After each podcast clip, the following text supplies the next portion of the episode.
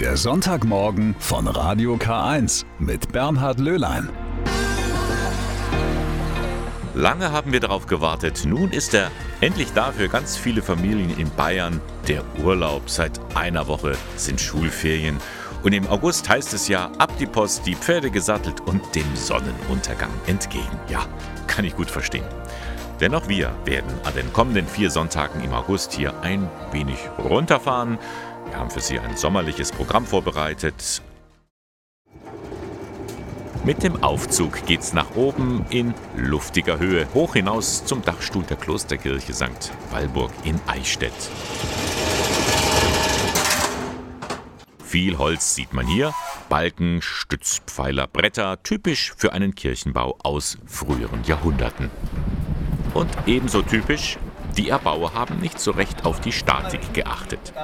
An wichtigen Stellen wurde die Konstruktion nicht stark genug dimensioniert. Das rächt sich nun, erzählt der Regensburger Statiker Hans Siegmüller.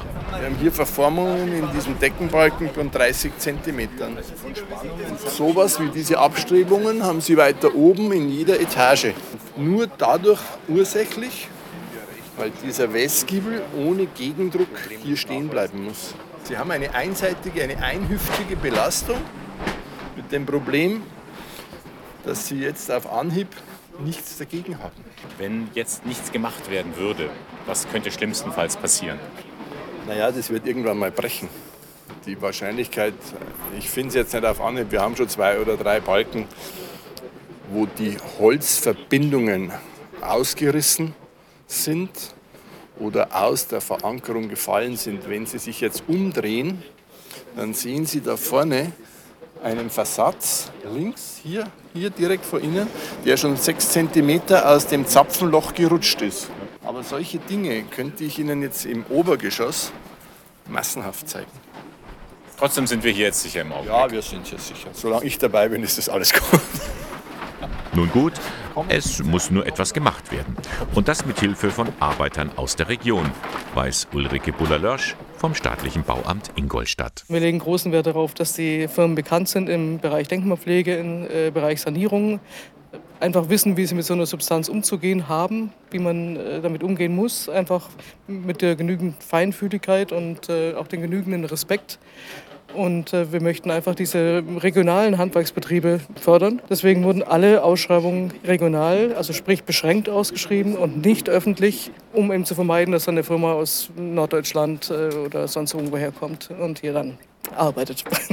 Was ist denn aus Ihrer Sicht die größte Herausforderung bei der Sanierung? Auf jeden Fall der Dachstuhl. Also diese Konstruktion wieder in den Griff zu bekommen.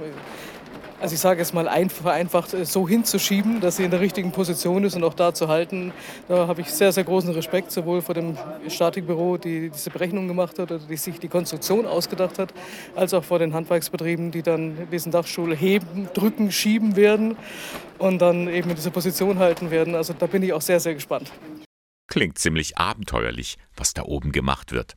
Der Statiker jedenfalls musste für die beste Lösung ganz schön rumtüfteln. Die Endlösung sieht eigentlich relativ logisch aus, nämlich dass die beiden Walme miteinander insoweit verbunden werden, als sie ihre Drucklasten durch die Schiefstellung und das Eigengewicht verursacht, gegeneinander aufheben können. Das wäre jetzt unser Lösungsvorschlag. Druck, Gegendruck, ganz einfach eigentlich. Alles Schöne ist einfach und genial. Einfach wird das natürlich nicht und auch nicht ganz billig. Die Kosten für die Sanierung betragen etwa 2,66 Millionen Euro. Das meiste übernimmt der Staat, da er für die Baulast verantwortlich ist. Während der Arbeiten bleibt aber alles geöffnet. Sehr zur Erleichterung von Äbtissin Mutter Hildegard. Wir sind sehr froh, dass der Zugang zur, zu der heiligen Walburger, zu der Gruft, äh, gewährleistet ist und dass die Gläubigen kommen daran und sonst ein bisschen Lärm und äh, mit Lärm. Wir sind ein, ein, ein Stadtkloster, da muss, mit Lärm muss man halt leben. Und Lärm wird es bis Herbst 2024 noch viel geben, denn so lange dauert es, bis die Arbeiten abgeschlossen sind. Ja, im Urlaub, da führt es uns auch in die Berge. Michel Mink hat sich ebenfalls auf den Weg nach oben gemacht, auf den Hohen Peißenberg. Dort gibt es nicht nur eine tolle Aussicht, dort befindet sich auch die älteste Bergwetterbeobachtungsstation der Welt. Mit einem meteorologischen Observatorium obendrauf. Sie hat mit Wetterbeobachter Stefan Schwarzer gesprochen, allerdings Glück mit dem Wetter hatten die beiden an diesem Tag nicht. Wir müssen nur überlegen, was wir machen, wenn es jetzt wirklich anfängt zu ja. schiffen. Ja. Und das wird. Und man sieht es ja unten, da so richtig die, die, die Streifen. Das ist ja alles der Niederschlag. Ein bisschen, das ist so ein bisschen unsere Richtung. Ne? Was macht man am besten, wenn es hier anfängt zu gewittern? Äh, irgendwo reingehen, auf jeden Fall. Ne? Das ist wie in den richtigen Bergen. Gewitter sind hier oben wirklich saugefährlich. Setzen uns vielleicht ins Auto oder so. Dann machen wir das doch jetzt auch. Wir stehen mit dem Auto an der Bergkante und schauen ins Voralpenland. Normalerweise, wenn jetzt die Wolken nicht da wären, wenn jetzt bessere Sicht wäre, könnte man da hinten München sehen. Da vorne ist der Ammersee eigentlich zu sehen, da wo jetzt diese graue schwarze Wand ist. Warum ist man auf die Idee gekommen, ausgerechnet hier das Wetter zu beobachten? Angefangen hat es eigentlich 1780 äh, durch die Meteorologica Societas Palatina. Das war eine Gesellschaft, die die Idee hatte, weltweit das Wetter zu beobachten. Und jetzt geht's los. Jetzt geht's ja. los. Wir waren bei der Societas Palatina, die hatten die Idee, ähm, weltweit zu gleichen Bedingungen, zu gleichen Zeiten mit den ähnlichen Instrumenten Wetter zu beobachten. Das war äh, für die Zeit absolute geniale Idee. Von sowas gab es eigentlich noch nicht. Und sie haben ein Messnetz aufgebaut, das fast weltweit gearbeitet hat. Und man hat sich halt den Ort ausgesucht, weil er ziemlich ja, exklusiv ist. Wir stehen über den Dingen, wir sind 200, 300 Meter über dem Tal. Dementsprechend heftig sind so die Wettererscheinungen, wie es jetzt ist. Es fängt nämlich leicht an zu hageln, habe ich das Gefühl. Das war jetzt ein heftiger, aber kurzer Schauer. Wir wollten eigentlich gerade aussteigen, da hat es aber noch mal gedonnert. Was sagt denn der Fachmann? Es war jetzt hoffentlich nur ein einzelner Schlag. Erstmal die Finger raushalten. Ah, jetzt sieht man auch das Observatorium. Es kommt aus dem Nebel wieder hervor. Wir machen hier Klimaforschung und zwar auf Basis der Luftchemie. Wir haben zwar hier oben die älteste Bergwetterwarte der Welt. Hauptsache ist jetzt hier mittlerweile die Luftchemie, Allerdings machen wir auch viele andere Sachen. Wir machen immer noch Wetteraufzeichnungen, also natürlich elektronisch. Wir machen Radar, sieht man ja ganz gut. Da oben haben wir dieser, diesen Golfball auf, auf unserem Turm. Das ist unser Forschungs- und Entwicklungsradar, was wir hier haben. Das findet hier oben am Observatorium statt. Wir können ja mal in den Klimagarten gehen. Hier stehen ganz viele Gerätschaften auf einer Wiese herum. Ja, wir haben hier verschiedenste Messgeräte. Jetzt natürlich ganz wichtig die äh, Niederschlagsmessgeräte. Dann haben wir ganz oben unseren Windgeber, Windmast. Man sieht, obwohl wir eigentlich eine schöne Schauerzelle haben, äh, bewegt sich unser Anemometer eigentlich überhaupt nicht. Sieht ein bisschen aus wie drei Eislöffel, die zusammengeschweißt sind. Und was, was machen Sie dann mit den Ergebnissen, die Sie hier bekommen? Die Ergebnisse laufen natürlich erstmal in eine Datenbank und dann kann man das Ganze natürlich auswerten und vergleichen, wie sich zum Beispiel ein Jahr entwickelt oder entwickelt hat. Dann vielen Dank. Bitteschön. Und äh, ich hoffe, wir sehen uns noch mal wieder. Tschüss. So, und ich mache mich jetzt auf den Weg zu dem Ort, wo das Ganze seinen Anfang genommen hat, die Wetterbeobachtung. Dort treffe ich Pfarrer Dr. Robert Kröpfel. Er ist der zuständige Pfarrer für den Pfarrverband Peiting-Hohenpeißenberg. Da ist schon die Tür offen. genau, Dr. Kröpfel, richtig? Ja, genau. Freut mich. Die Kirche war die erste Bergwetterstation. Habe ich das richtig verstanden? Jetzt nicht in der Kirche, sondern äh, auf dem Dach, wenn Sie so wollen. Das Wallfahrtsensemble ähm, haben ja früher Augustiner Chorherren von Rottenbuch seelsorglich pastoral betreut.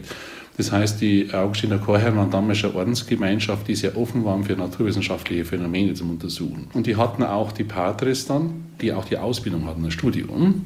Und äh, zwischen Berg, Pfarrhof und Wallfahrtskirche ist eine Aussichtsplattform. Und das ist das älteste Wetterobservatorium äh, Europas mindestens. Ja, darum hängt es zusammen. Das Wallfahrtsensemble geschichtlich mit dem Wetterdienst jetzt, mhm. der natürlich jetzt die Fortführung des ist. Wie sind die Patres denn überhaupt hier hingekommen? Ja, das war damals so der Geist der Naturwissenschaft, der äh, manche beflügelt hat. Und damals haben die heute halt ein paar gehabt, die haben sich da interessiert und haben es Ausschau gehalten. Natürlich muss man auf einen Berg, da hat sie eben das hier heroben angeboten. Mittlerweile ist auch die Sonne wieder rausgekommen und hier ist auch wieder ein bisschen Leben. Man sieht hier ein paar Wanderer und mit einem von den Wanderern spreche ich jetzt mal. Wie haben Sie den Ort hier, als Sie hier oben angekommen sind, erfahren? Ja, das ist ein sehr ruhiger Ort, meditativ eigentlich schon und man kommt zu sich und kommt in, in die Ruhe, auch durch diese Geherei jeden Tag. Haben Sie denn noch Proviant, um nach Hause zu kommen? Nein, ich muss mir irgendwo Wasser besorgen, aber bin in einer Stunde wahrscheinlich wieder unten. Wasser gibt es auf dem Hohen Peißenberg ja eigentlich genug, nur eben von oben. Ziemlich wilde Wetterumschwünge gibt es hier. Ja, und genau deshalb macht es auch nur Sinn, dass man hier oben die älteste Bergwetterbeobachtungsstation der Welt findet. Michelle Mink war das mit einer Reportage vom Hohen Peißenberg. Dort befindet sich die älteste Bergwetterbeobachtungsstation der Welt und die hat einen im weitesten Sinne kirchlichen Ursprung. Sam Smith, Stay With Me. Ja, das machen in diesen Tagen tatsächlich sehr, sehr viele. Sie bleiben zu Hause, Urlaub, daheim. Sie entdecken den eigenen Ort oder die eigene Stadt neu. Und darum habe ich einige Leute befragt, die in Ingolstadt groß geworden sind. Welche Stelle in Ingolstadt gefällt ihnen besonders gut und welche Geschichte verbinden sie damit? Beginnen wir diese Reihe im August heute mit der ehemaligen Stadträtin Simona Rottenkolber. Sie ist immer noch in vielen sozialen Bereichen aktiv und sie hat sich als Ort eine Brücke ausgesucht, also eher einen Steg. Und zwar den, der vom Parkplatz am Freibad über den Künetti-Graben zum Grüngürtel der Stadt führt, nämlich zu Glacis. Dort hat sie mir erzählt, warum sie diesen Ort für sich ausgesucht hat.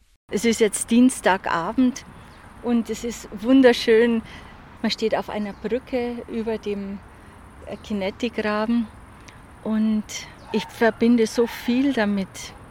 Erstens, weil ein Steg sowieso verbindet die Innenstadt mit der Stadt außerhalb des Rings und weil die verschiedenen Stationen in meinem Leben alle irgendwo über diese Brücke gehen.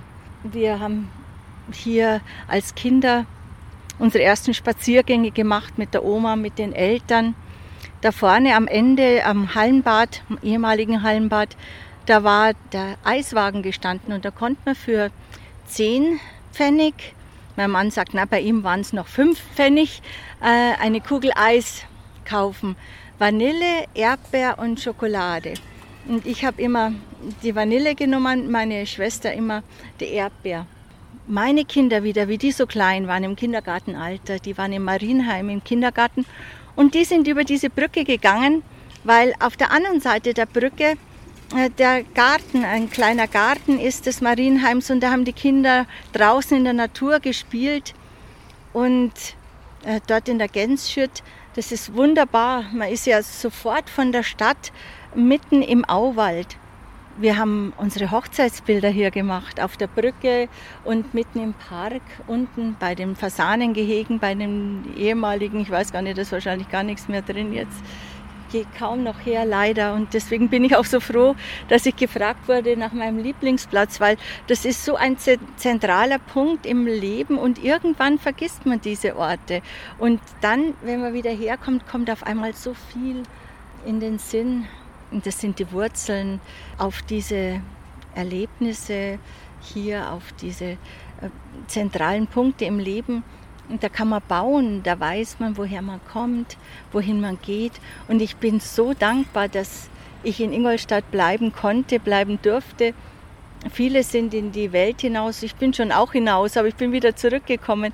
Und es ist ähm, einfach wunderbar bei uns. Das sieht man erst, wenn man wegfährt, wie schön das ist.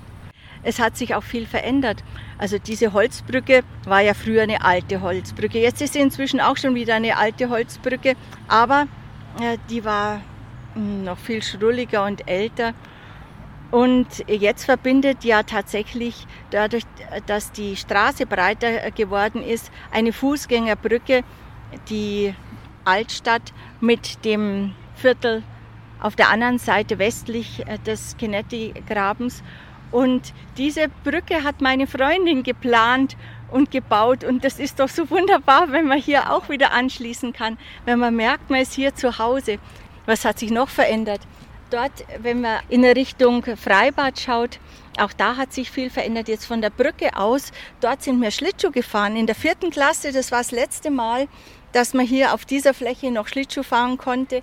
Dann ging das nicht mehr, aber unser Lehrer ist noch mit uns hierher gegangen. Also da gab es noch nicht mal die Eishalle, da war ja noch nichts. Also ist man hier Schlittschuh gefahren. Äh, dann, wenn man stadteinwärts schaut, von der Brücke aus, auch da hat sich viel verändert. Das ist alles großstädtischer geworden, aber Gott sei Dank ist es doch so, dass man es wiedererkennt die groben Züge sind geblieben, auch wenn die Zeit weitergegangen ist. Simona Ortenkolber war das mit ihrem Lieblingsplatz in Ingolstadt, die Brücke über den Kynetti-Graben.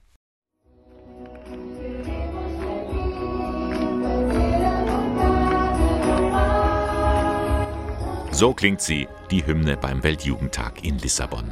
Rund eine Million junger Menschen aus der ganzen Welt sind in die Hauptstadt von Portugal gekommen, um ihren Glauben zu feiern. In diesen Minuten feiert Papst Franziskus einen Gottesdienst mit den Jugendlichen. Vor Ort ist auch eine Gruppe aus dem Bistum Eichstätt und die haben viel erlebt. Angefangen von den Tagen der Begegnung in Privatunterkünften bis hin zu dem großen Treffen in Lissabon. Aber das erzählen Sie am besten selbst. Hallo, hier sind die Katrin und die Charlotte.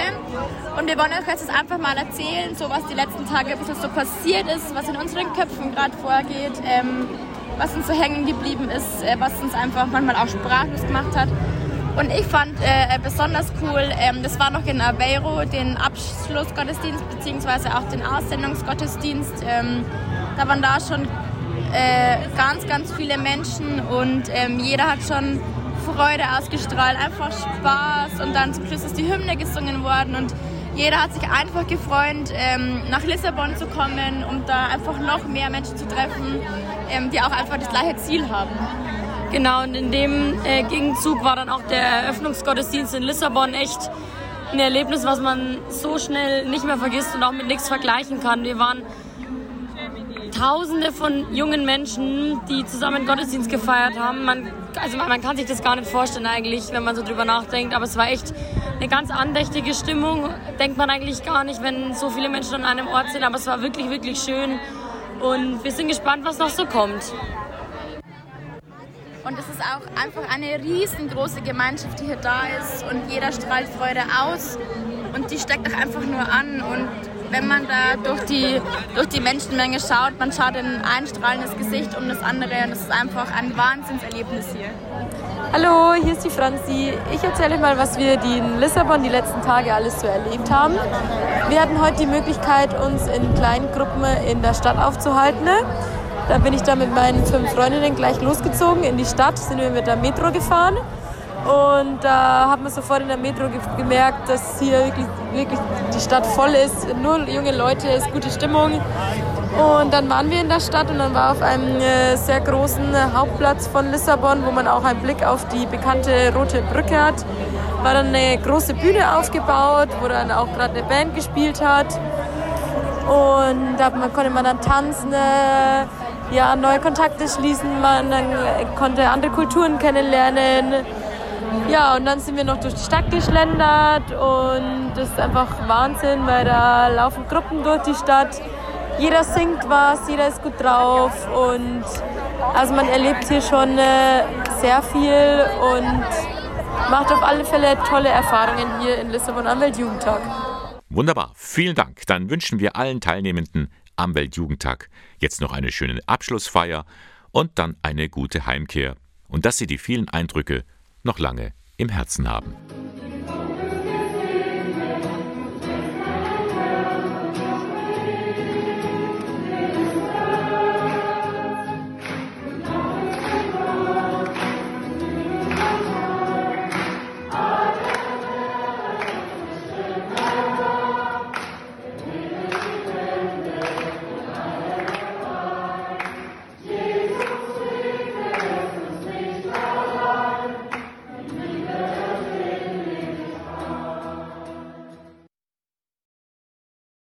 Kapellen, Kirchen und Kathedralen, sie sind überall Touristenmagnete und das immer noch, obwohl viele mit Kirche an sich gar nicht mehr viel am Hut haben. Warum aber haben Gotteshäuser eine solche Anziehungskraft, vor allem für Menschen, die gerade im Urlaub sind? Und warum zünden dann viele gerne auch noch eine Opferkerze an? Severina Batonicek hat sich umgehört. Die normale Hetze führt einen am Kirchenportal vorbei, sagt Brauchtumsexperte Manfred Becker-Huberti. Im Urlaub ist das anders. Da ist mehr Ruhe angesagt. Der Urlaub ist auch eine Zeit der Selbstvergewisserung. Das heißt, die Möglichkeit, sich einmal zurückzuziehen, ohne darüber direkt Rechenschaft geben zu müssen. Und so erinnert man sich auch an Kirchen und an das, was an Empfindungen in einem tief drin sitzt, wenn man an Kirchen denkt. Aber Kirchen sind nicht nur ein Rückzugsort, häufig sogar genau das Gegenteil davon, nämlich dann, wenn sie besonders schön sind oder eine spannende Geschichte haben.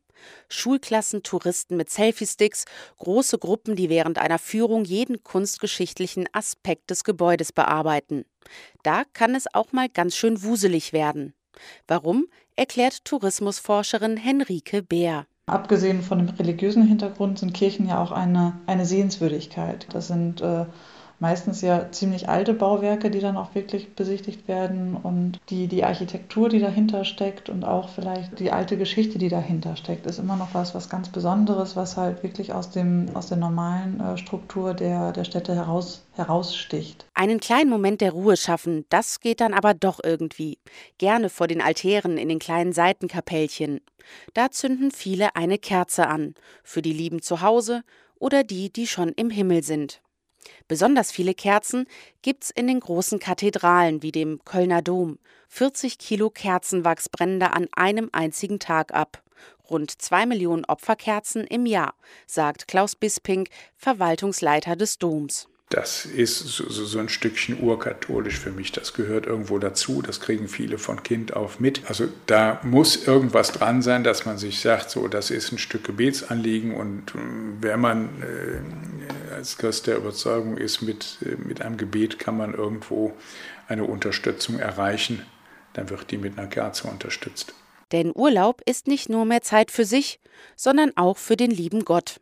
Und der ist in Kirchen eben besonders präsent, sagt Manfred Becker-Huberti. Bei den alten Kirchen in der Romanik stand über dem Portal die schöne Bezeichnung Porta Zöli, Tür zum Himmel.